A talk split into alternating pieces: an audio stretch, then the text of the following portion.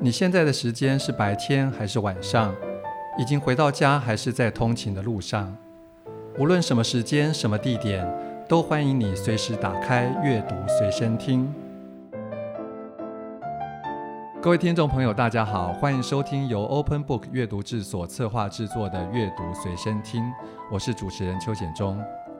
说到科幻，一般读者对这两个字应该不太陌生。大概近二十年来，所谓的好莱坞大片也大半是科幻或者奇幻类型，观众的接受程度相当高。可是相对的，科幻文学在台湾却算是偏冷门的文类，创作的人口也比较稀少。但是科学其实几乎是时时刻刻都存在我们的日常生活中，而一二十年前甚至三五年前的科幻想象，到现在也许已经成为真实的。那科幻文学到底是什么？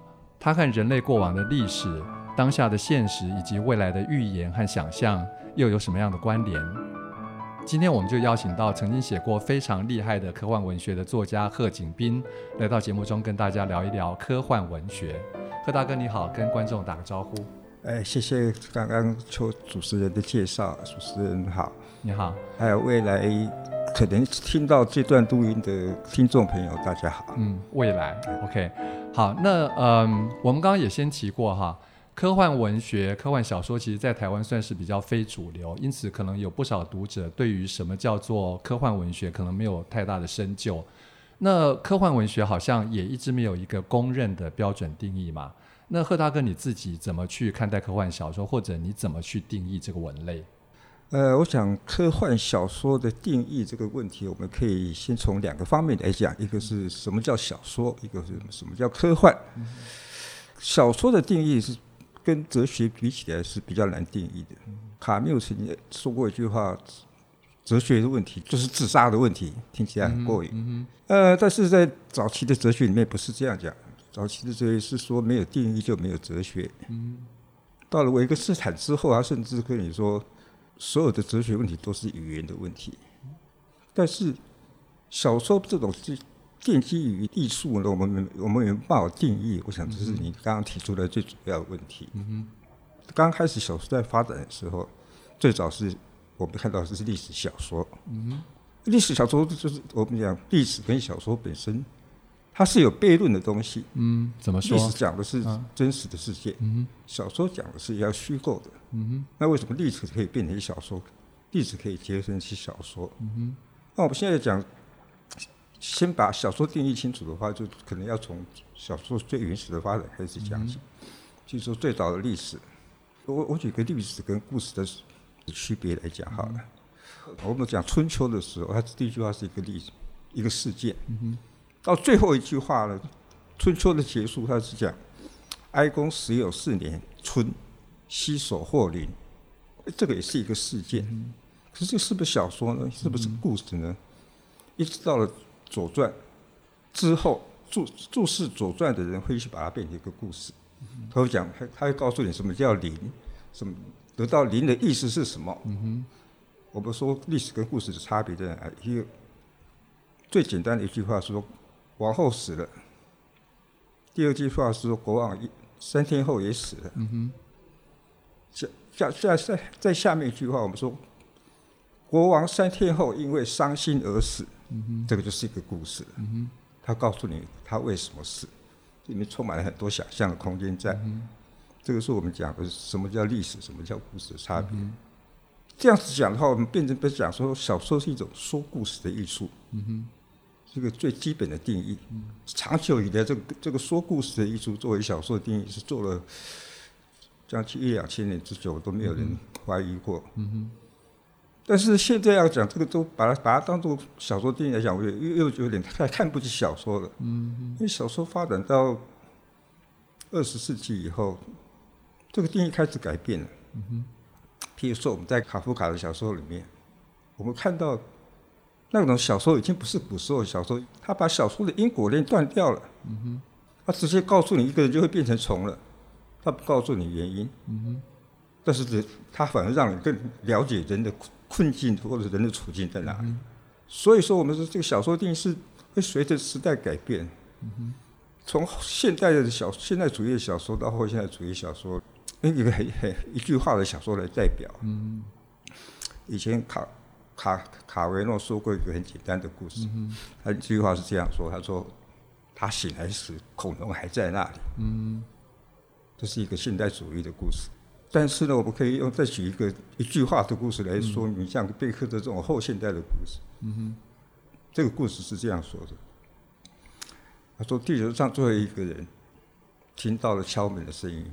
对，这句话就是很有想象的空间。对，就是，啊、这在这种想象空间里面，又跟以前的那种故事不一样。嗯、我我觉得现在，假如要勉强把小说说一个定义出来的话，嗯、应该是说，小说不可不一定要告诉你的故事。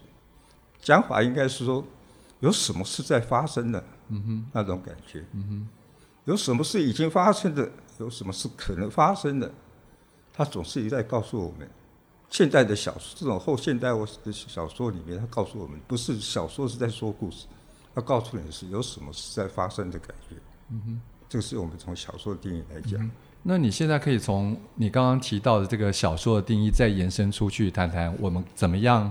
可以去定义科幻小说。是，我们现在就是要把科幻的定义要怎么样加进小说来。嗯，就是说科幻的定义，要它很明显的，我跟它跟其他类型不一样。嗯哼，科幻小说这个东西，你在网络上可以查到很多人对它有各各种不同的定义。嗯、它第一个，它是立即以科学的技术或者是科学的理论的想象的作品，这是最简单的说法。第一个，不能违违反物理定律。嗯。但是呢，这个这个定义也有也会有问题。嗯，譬如说，物理定律我们其实也在改变中。嗯，而且科学有时候会推翻以前那个科学。嗯哼，所以我们不要把科幻小说看的那么严谨。他可以这样讲，但是他有也有可能会改变。嗯哼，就是因为他有可能改变，所以我是觉得科幻是有有发展的空间的。嗯哼，那这个改变有可能是什么样的改变？我我想的很简单吧，就是说，我们问一个问题：时光机器是在科幻小说里面常常出现的主题。嗯。那时光机器是科幻小说吗？在科学定义里面，我觉得不见得是科不，你不能把它定义成科幻小说。嗯。以前呢，它是绝对科幻小说没有错。嗯。可是呢，在现在的眼光，在现在的科学理论来看呢，回到过去是不可能的。嗯哼。回到往前跑几。多跑几年是可能的，嗯，但是你是不可能回到过去，嗯，但是这样子定义的话，科以前是定义为科科幻小说的时光气息这种故事，嗯，变成了一种奇幻小说了，嗯嗯嗯，就它是纯粹的幻想。嗯，如果以现在的看法，以现在的科学基础来看的话，有可能是它应该是属于奇幻的话，嗯嗯，所以这个东西，我想它是随着时代在变动的，嗯，也就是说，在这种不管是小说或者是科幻小说的定义。我们是在勉强把它写出定义出一个东西，用语言把它定义出来。但是呢，我想这因为它是可以改变的，嗯哼，它是可以创新的，可以颠覆的，嗯哼，所以它是可以期待的东西。嗯哼，那你刚刚有提到哈，就科幻小说的定义或者本质，其实它是可以随着时代改变。那我想，任何的文学流派或者说文学类型，包括科幻小说，它应该也都有一个兴起的背景，就是说在什么样的时代背景之下，会造就这样的类型，或者说让它可以蓬勃发展。那科幻小说它兴起之初，或者说它后来蓬勃发展，它各自会有什么样的时代背景呢？诶，我可以这样讲，我们还是这样先讲小说的发展好了。嗯嗯嗯、我们讲说到十八世纪、十九世纪的时候，忽然出现了很多很好看、很伟大的小说。嗯嗯嗯、为什么呢？嗯、因为它是随着时代才出现的东西。而这样说的，要怎么样才能出现欧洲这种？普遍的一种开始大量小说出现的，我想第一个跟印刷术有关系。印刷术跟普遍的教教育有关系。普遍的教育是跟什么？它的时代背景是中产阶级兴起之后，小说根本就是资本主义的东西。所以就包括技术条件和社会环境。对，你的技术条件跟你的社会经济条件有办法，这种基础建筑有到达一个程度以后，你小说才会出现。嗯嗯嗯，科幻也是一样。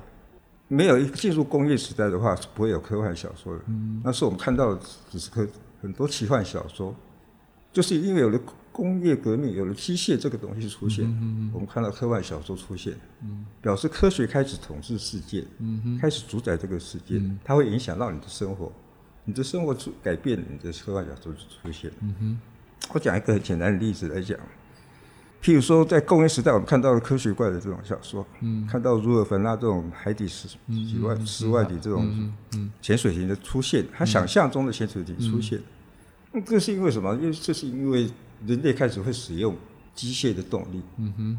这个是不是表示它跟时代是结合在一起？嗯、等于是他们有一个想象的基础在那边。嗯，嗯譬如说《西游记》，嗯哼，譬如说《封神榜》，我们以前看了一下，这个是根本就是奇幻的东西。嗯嗯，嗯在我们现代来讲，里面讲的什么千里眼啊、顺风耳啊，嗯，这个现在现在其实都实现了。其实那个已经是变成现实的东西了，对，对，对不对？我们讲金箍棒啊，或者是翻翻个筋斗云十万八千里这种，嗯、哼以前是属于纯粹奇幻。可是，在现代世界里面，这个不是奇幻。对，就是用另外一种方式、形式去实现。跟嗯跟时代一定有关系。对，嗯，你说我们科幻小说在一出现之后，他为了要解决他的问题，我们看到了有很多乌托邦的东西。嗯哼，他对未来开始想象，他想见了这些东西出现，我们会未来会有什么可能？嗯哼，我我认为所有的小说都在解决一个问题。那种问题不是不只是我们的冲突，我们讲被情节里面一定要有冲突啊，或者是要有什么对话之类。我举个例子来讲好了，塞万提斯的《堂吉诃德》，他讲的问题是什么？他讲的问题是一个人在一个浪漫的时代里面要怎么样生活的问题。嗯哼，你要怎么去反对浪漫，或者是你要怎么样从事浪漫的行为？嗯、浪漫主义这么毁，这么压到你喘不过气的时候，你有什么反抗的能力？嗯哼，他是用讽刺、嘲讽的调侃的方式来写这个小说。嗯哼，马奎斯他花了那么多几百页的东西来写一个《百年孤独》，他要解决什么问题？嗯哼，他想要解决这个问题，把它拿到最后来讲，只有一个问题叫做南美洲为什么会走到这个地步？嗯哼，这个是我想，你看小说，我们要先知道它的问题在哪里。嗯哼。就是我们评估小说的时候，有时候也是以这个出发点来看，会比较清楚一点，嗯、不会被它的情节迷惑了。嗯，所以科幻小说其实可能每一部都有它各自提出来的问题，或希望可以去面对的一些问题。没有错，我、嗯、我我我我其实在在在讲啊，我我们讲十八世纪、十九世纪出现很多伟大的小说，嗯、其实，在十九世纪本有两部很伟大的小说出现，我只是没有人把它当小说。第一部叫做马克。卡尔马克思的《资本论》，嗯，一个另外一部叫弗洛伊德的《梦的解析》。你是用什么角度去把这两本书也可以当做小说看？为什么？因为他解，他一直在解决很重要的问题，而且我们把这个问题影响他，他们的小说影响了全世界半半个世纪之久。嗯、没错，哎，对不对？马尔马克思的《资本论》，他是用他他用逻辑很严谨的逻辑来证明你什么叫资本剩余价值的存在。嗯嗯，资本价剩余价值是怎么出现的？然后用这种推理的方式，他到最后变成了他要建立一个共产的天堂。嗯嗯嗯，共产的天堂是变成一个想象的东西，它是不是用逻辑来建立出来的？对不对？它这个想象其实是属于虚构的部分，就是光这种想象就可以让整个人类实验的快一百年。造成最后的，我们看到他实验失败。嗯，因为他实验失败原因可能是因为他没有考虑到权力这两个东西。弗洛伊德也一样，你看他讲的性，讲的梦解析，他这个东西可能只是他个案里面用很不科学的归纳法，然后加上他自己的直觉构成的一个基础。嗯，哎，可是这个他光这个东西就出来，这个这这样的作品一出来，让人家产生了很多想象。嗯，哦，你看他影响了五十将近五十年的很多文学作品。好像跟人梦都离不开关系，好像跟性也离不开关系这种东西。嗯嗯嗯、虽然他的学说现在已经破产了，可是他提出他他自己用直觉提出来的潜意识这种观念，到现在可以还是有这些分子科学家来证明说，在意识之前确实有某种东西存在。嗯，嗯所以我说他们他们的作品，假如你把它当小说来看的话呢，你会觉得它是很有趣的作品。嗯哼，虽然呢，它只是用另外一种写法。可是他讲了太多的故事在里面，对不对？在梦的解析，我们讲他那么多个案，其实都是故事。对对对，对，如果用另一个角度来讲，那那些故事其实都是我们后来会去面对的问题，或者说经过这么多时间，在很多方面都是经典了啊。那讲到经典，科幻文学它是不是会不会因为它是比较属于类型文学，所以它可能在学术讨论或者说评价上面可能比较不容易被当成所谓的文学经典看待。我想你提到的一个问题是，其实所有小说家最最怕碰到的一个问题。嗯，当你告诉别人说你是小小说家的时候啊，小说家最怕下一个问题是什么？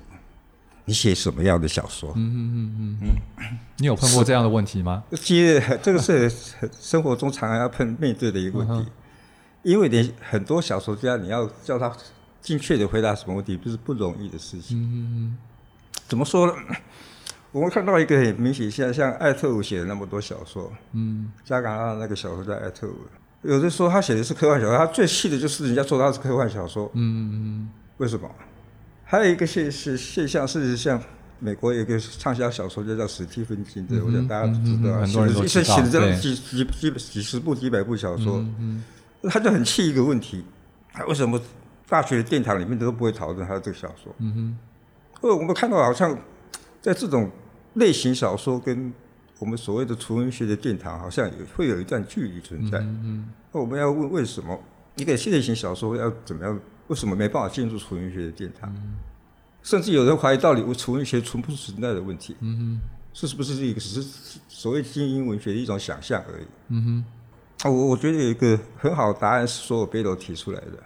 那要怎样区别科科电影小说跟纯文学小说，或者说严肃小说的差区别？我说他他他讲了一句话，他说在现代的社会里面呢，为什么没有人重视文学的地位？为什么文学家地位这么低落？嗯，我们看到政治家，看到科学家，为什么、啊、感觉好像他们都比文学家还重要？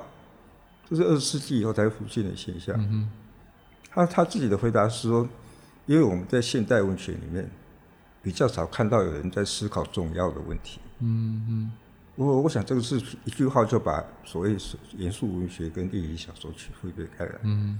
但是在这小说里面，有有没有可能思考重要的文学问题呢？还是有可能的。嗯、当然，当然，我们都以后会举很多例子的。嗯嗯嗯。那我想应该讲说，小说这个东西本身就是就是在怎么样？它是一个一直在摸索的东西。嗯哼。要举个例子啊，它它它是在它像一个在密室里面的一只大象。嗯。呃，但是呢这个大象有多大了？你你。你不见得知道，嗯哼，因为看不到它。啊、呃，你你会试着去，也许不是大象，也许是某某些庞大的东西在里面。阅、读小说现在对我来讲，就好像在盲人在摸象一样。你摸到什么的东西，你可能没有摸到全部，嗯、你会尽可能去摸到全部，那你可能摸到腿，你会说那是这个这部小说讲的是腿。嗯，但是你摸到了鼻子，你可能讲这个不小说 是，但是这最后怎么会出现作者已死这个理论嘛？嗯、就是说为什么？每个人诠释角度对每个读者看的角度，他可能不一样。嗯嗯。嗯但是贺大哥，你刚刚讲到这一部分的时候，其实也提到过，就是现代小说都不去问重要的问题。但是你刚刚也提到说，呃，其实还是有一些例子，就尤其在科幻小说里面，其实他们还是提出了一些重要的问题。我我我我接着要讲就是这句话，嗯、就是说，虽然我前面先讲的好像很多都是属于严肃小说的问题，嗯嗯，但是呢，我们要回过来来看，为什么类型小说可以？还是有这么大量的读者，为什么它还是跟精英小说那么少量的读者差别那么大？嗯，也许一个是主流，一个是非主流了。我说我的意思说，千万不要忽视类型小说，嗯，因为类型小说是在我们人生过程里面最重要的阶段。对，可能占据了我们很多时间。对，嗯、为什么呢？因为是当时我们开始探索世界的开始。嗯、我们会读电影小说，一定是因为你在那个。接触小说的初期，嗯哼，你会大量阅读的东西，嗯，当你跳过了这个阶段之后，你可能会跳入文学的殿堂，嗯哼，跳入文学的精英精英的领域，嗯哼哼。但是呢，你一定要经过类型小说的洗礼，你才有办法进入一个另外一个世界，嗯。我觉得这是一个阶段的问题，嗯。有些人也许他一辈子就停留在那个侦探推理小说之下，这时候我也不反对，嗯哼，因为你在里面你可以得到很多东西，你可以。发展出你的你对世界的看法出来，嗯、这个是我们我觉得电影小说不能忽视的地方。嗯哼，而且我反过来讲，现在的所谓精英小说，说是文学、纯文学的这种小说，我觉得它有很多地方需要向类型小说学习。嗯哼，比如说，譬如说，它对故事的发展、对情节，嗯、我们现在面临好像所谓纯文学小说就是很难看的小说，叫纯文学小说。对不对？但是纯文学小说真的那么难看吗？真的一定要那么难看吗？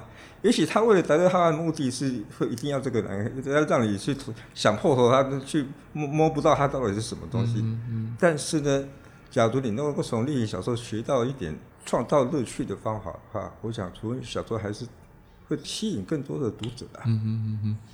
我自己看类型小说的感觉哦，其实里面有很多非常有想象力的东西，不管是科幻小说，不管是推理小说，甚至奇幻小说哈。老师也用过一个形容哈，就是说科幻小说其实谈的东西可以包罗万象，从外太空谈到内子宫哈。所以科幻小说的想象力到底有多重要？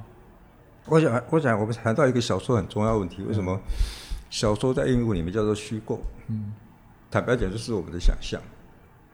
为什么小说又起源于虚构？嗯，为什么想象在在为什么虚构在小说里面占这么重要的地位？嗯哼，我一简单的来讲，有一种理论叫起源学。嗯哼，很多事情我们要了解它是什么东西，是因为先去找到它的起源之后，我们会豁然开朗，说哦，原来是这样子的。小说的起源的话，你会发现它是从哪里开始的？我常常说。小说的祖先就是萨满巫嘛，嗯嗯嗯，是起源于巫师的，嗯，巫师他掌握了古时部落时代的话语权，嗯，他要告诉你这个世界是怎么形成的，嗯，告诉你事情跟事事情之间是因果关系在哪里，嗯，你今天为什么会生这个病，是因为你触怒了什么神之类的东西，嗯那些东西一定是包括很多的想象，因为在你还不了解事情之前，我们都是用想象在脑补这些。你无法连接起来的东西。嗯。小说的想象是用来连接某件事情跟某件事情。嗯。也许它是正确的，但也许它是想象的。也许它是经过实验证实是没有错的。嗯。那个东西可以学到科学，但是在还没有证实之前，你可能那个叫做那个叫文学。那个叫想象。我们我们看到最中国有一部神话叫做《山海经》嘛。嗯。《山海经》是讲的是什么东西呢？它其实就是中国最早的。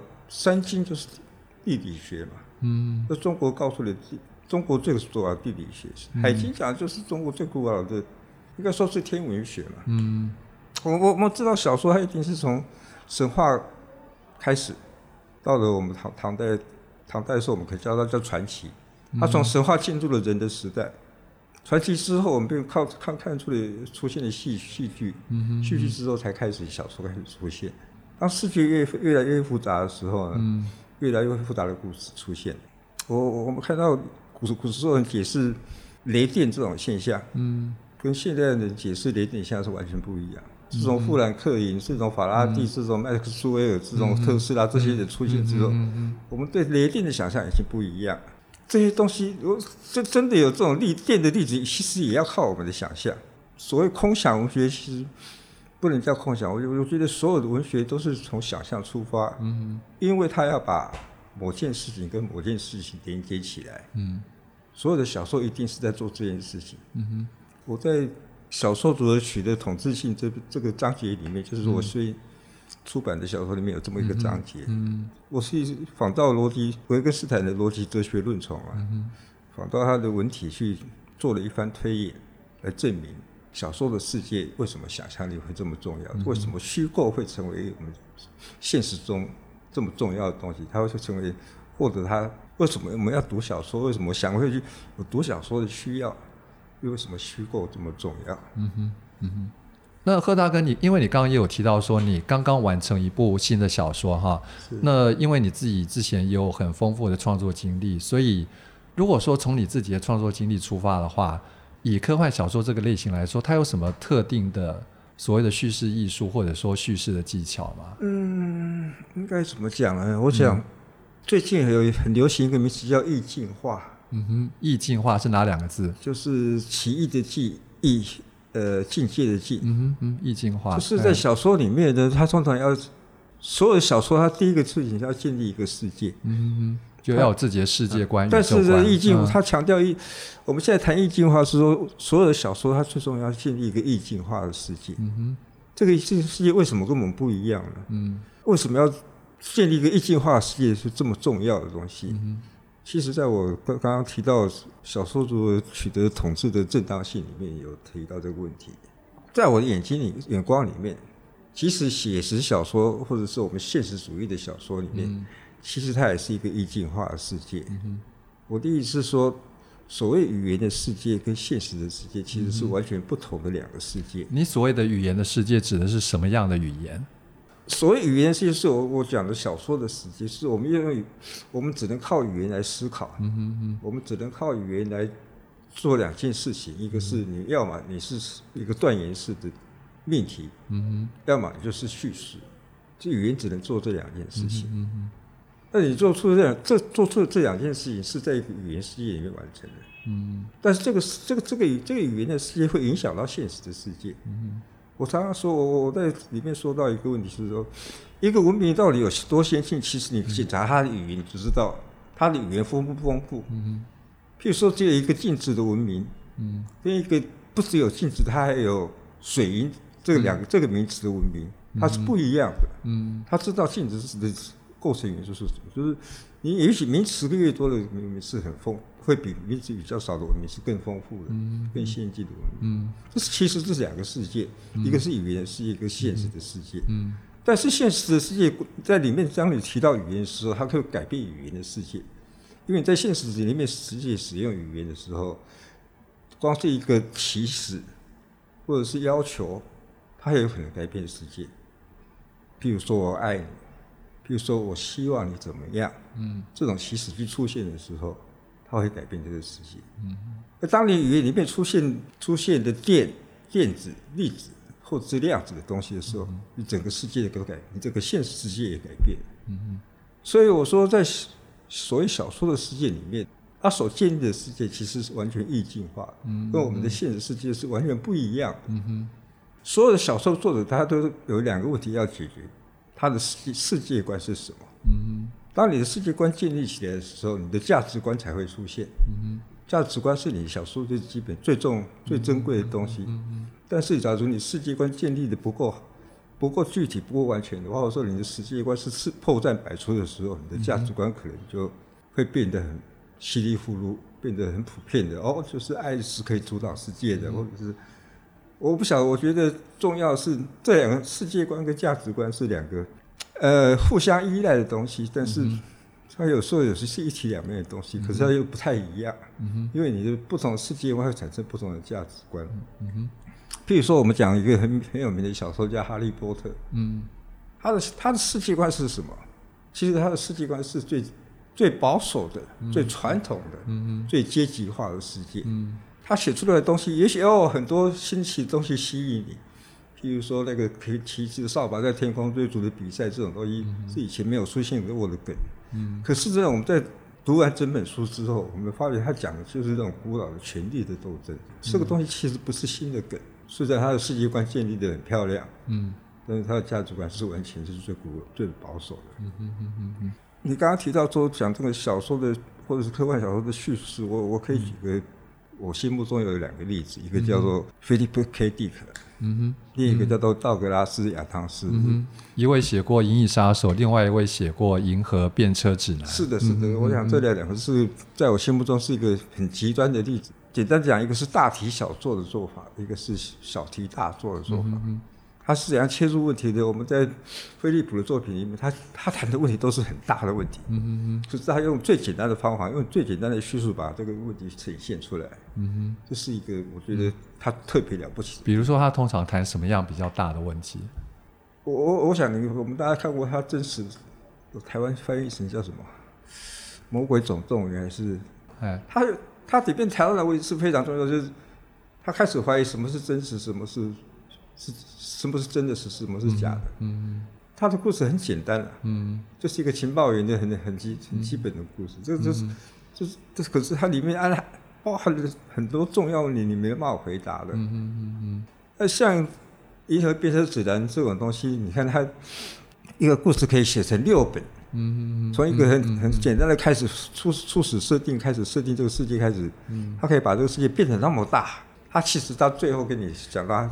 他走遍了全世界的宇宙之后，嗯，他最重要的问题在他的这个人的心心理状况的问题，嗯嗯，在他跟家庭的问题，嗯嗯，就是他可以把它发展成这个南瓜到全宇宙里面，嗯，我觉得就是他发展的方法不一样，嗯，我们先抓到问题之后，你会发展出什么样的方法是最最适合你你叙述的话，就是当你的世界建立起来之后，你要怎么告诉人家你这个世界是什么样子的？嗯哼哼。那刚刚我们从很多不同的角度去谈了，包括小说这门艺术，还有科幻小说这个文类哈。那最后，贺大哥可不可以给读者们推荐一两本你觉得在科幻小说这个类型里面特别具有代表性的？就是说，除了刚刚提到的两三本之外，还有没有什么你特别愿意推荐的？我刚刚还还想到一个都漏提一个小说，叫是《香水》。嗯嗯嗯。他你可以怎么讲？你说他是幻想小说吗？也不像。嗯。说他是科幻小说吧，也有点接近。他最吸引的地方是什么？他抓住了一个很小的东西，嗯，抓住了一个叫做嗅觉这个东西，嗯哼。它把它发挥到最极致，这是一种极限小说的写法。嗯。当你要解决一个很大的问题的时候，嗯，你可能是先把它切割成很多小问题。嗯哼。当你的小问题解决的时候，你的大问题就解决了。嗯哼。你刚刚讲说要推荐一个特别。特别的科幻小说的作品，我我我我的我的想法是这样子哈。嗯、我们在科幻小说最发达的，在美国开始在准备上太空的时候，嗯哼，出现了很多我们讲所谓太空科技的东西。太空科技的东西，我想对那个时代人是非常令人着迷的东西，就包括我在内。嗯、但是呢，我们以现在的眼光来看，为什么太空科技现在不太流行？嗯，因为我们这个时代又不太一样。我我我们现在回头看那些太空时代那些歌剧，好像看到一个五光十色的花园一样。嗯嗯嗯。可是你回头来看，为什么这些故事好像不是那么科幻，不是那么前瞻？他讲的是很古老的故事。嗯嗯嗯。我说科幻小说里面，我们看到会为什么会出现那么多白痴的，有点接近于白痴的政治设定？嗯。哦，他讲的是战争，讲的战争，讲的犯罪跟侦探，嗯，讲的探险。讲的开阔，讲的是就好像是在讲古代的殖民主义一样，讲、嗯、家，他到最后在科幻小说里面看到，他会讨讨论家庭、伦理、社、爱情、宗教，嗯，这些东西其实是披着科科幻的外衣，可是他谈的是很古老的东西。嗯，但是太空歌剧这个类型，其实对后来的呃，甚至大众娱乐也起了很大的影响嘛，因为包括像《星际大战》这个系列，一开始也被称为。太空歌剧的类型，他讲的东西其实都是这我刚刚谈的，它是很古老的战争的这种、嗯、这些主题。嗯，嗯这东西其实并没有比《奥迪赛和伊利亚德》来的更伟大，嗯、只是外衣不一样而已。嗯嗯那我我要特别推荐一个，我刚刚讲的菲利普·迪克是我心目中很伟大、很很重要的作家。嗯、我觉得他是在一个转捩点，然后他是从古典主义的。小说里面转入现代主义，嗯、而且他甚至到后来进入了后现代的阶段的一个小说家，他把人类从外太空拉回到你的人的自身来，他开始怀疑人是什么东西。嗯、他的小说他一直在怀疑人是怎样，人是怎样的存在。嗯、我是真的是我吗？嗯，那那个是我们那个在那个时代是还没有还没有人开始认真思考这个问题，他开始告诉你真实是要该怎么被解构的。就是他，他是在五六零年代的时候就已经开始在做这一方面的兴趣的工作。嗯，他等于是把科幻小说从物理学推转到了生物学，这是一个很重要的人物。嗯，我我觉得啦哈，人类有地球文明可以分成四个阶段。嗯，一个是物理学的阶段。嗯哼，地球刚开始出现水系这个阶段。嗯。因为水这个是个很奇妙的东西，我我说这个是个氢跟氧的阶段，嗯哼，因为有水才会有生命，为为什么呢？因为水是一个很奇怪的东西，嗯，所以它结冰之后会膨胀，嗯，它因为它会膨胀，所以它一膨胀之后它会浮上浮到水面上来，嗯哼，让底下的水保持还是水的状态，嗯，所以生命可以存在，嗯哼，这是地球在在这个行星上这个世界上最神秘的一个。一一个分子结构，在因为这个阶段才会有生命存在，嗯、然后呢，就出现了第二个阶段，生命出现，嗯、生命出现，我们看到这个是以碳为基础的生命，嗯、这是我讲第二个阶段是碳的阶段，嗯、碳的阶段是到最后我们出现看到的，以目前来看，我们看到的是一个智慧的出现，嗯哼，所以我讲的就是说，从物理学的水进入到生物学的碳，嗯这是我们目前看到的阶段。嗯哼。那现在我们又面临到下一个阶段，一种资讯学的阶段。嗯哼。所谓资讯，就是以系为基础的文明，嗯，好像快要出现。嗯。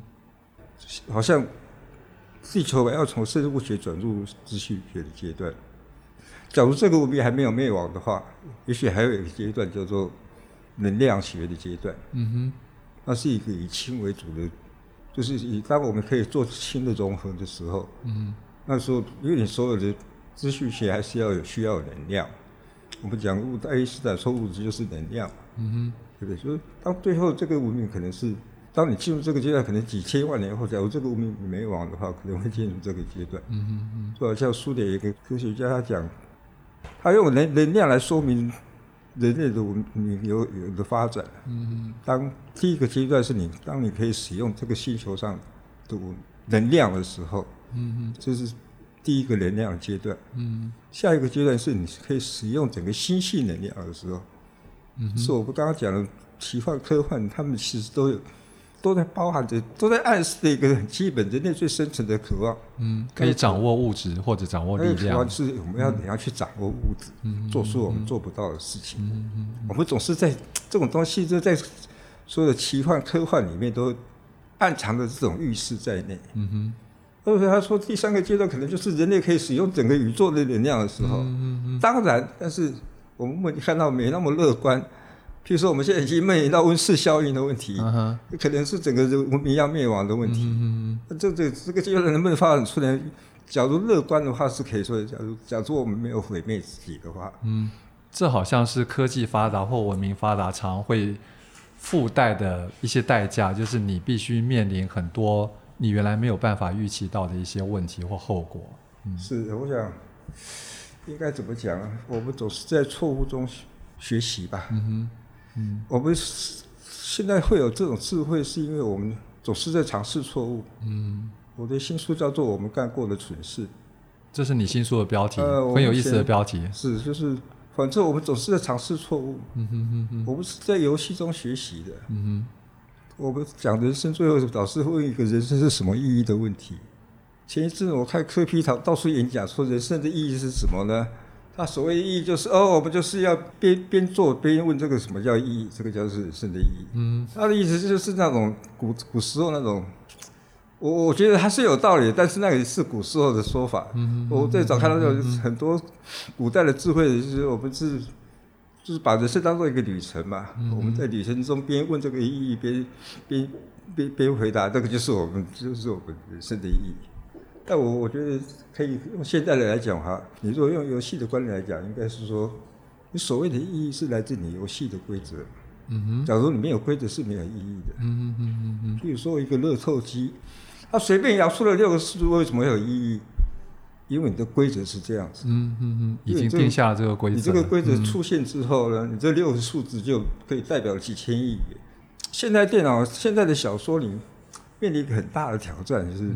电玩游戏的出现，嗯，电玩游戏它跟小说它有一个很大的不同的地方，它电玩游戏有个互动性在，小说它基本上是单向的，嗯哼，可是电玩它让你阅读的人，让游戏的人可以跟里面中人物互动，嗯哼，这是小说做不到的地方。嗯，但是有没有可能未来就是因为现在已经是网络时代，未来小说继续发展，它的形式如果可以。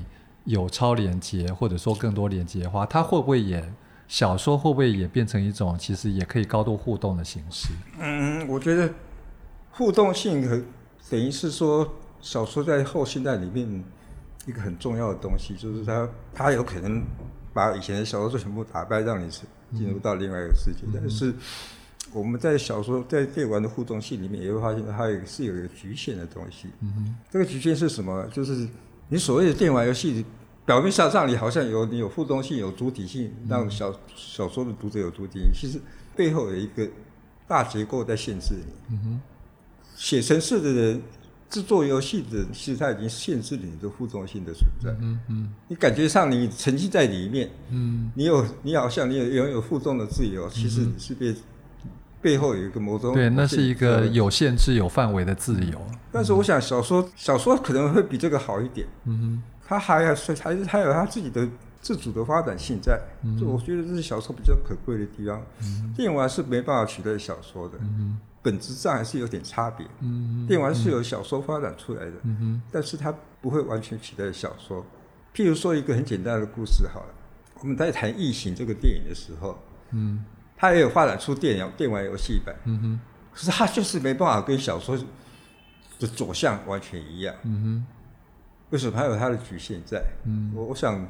大家有兴趣的话，可以去研究电玩、电玩与叙事这这两个艺术之间，嗯哼，已经有很多研究著著作出现，嗯哼，大家可以去看看这一方面的东西，会知道小说还是有它的无限的可能。嗯哼，OK，好，那今天节目时间也差不多了哈，今天真的很高兴可以请到贺景斌贺大哥，就是我们一路从神话到小说艺术。到科幻小说，到科学，到哲学，真的谈了非常的多哈。从这边也许就可以看出，科幻小说其实是一个非常非常丰富的类型，那也很值得有兴趣的读者好好去探索这一个可以说是未知的领域，也可以说是一个非常宽广的宇宙啊。那今天谢谢贺大哥，也谢谢各位听众。那别忘了，除了常常关注我们阅读随身听这个节目之外，也常常关注 Open Book 阅读志的脸书和 IG。我们下回再聚，拜拜。谢谢各位，谢谢。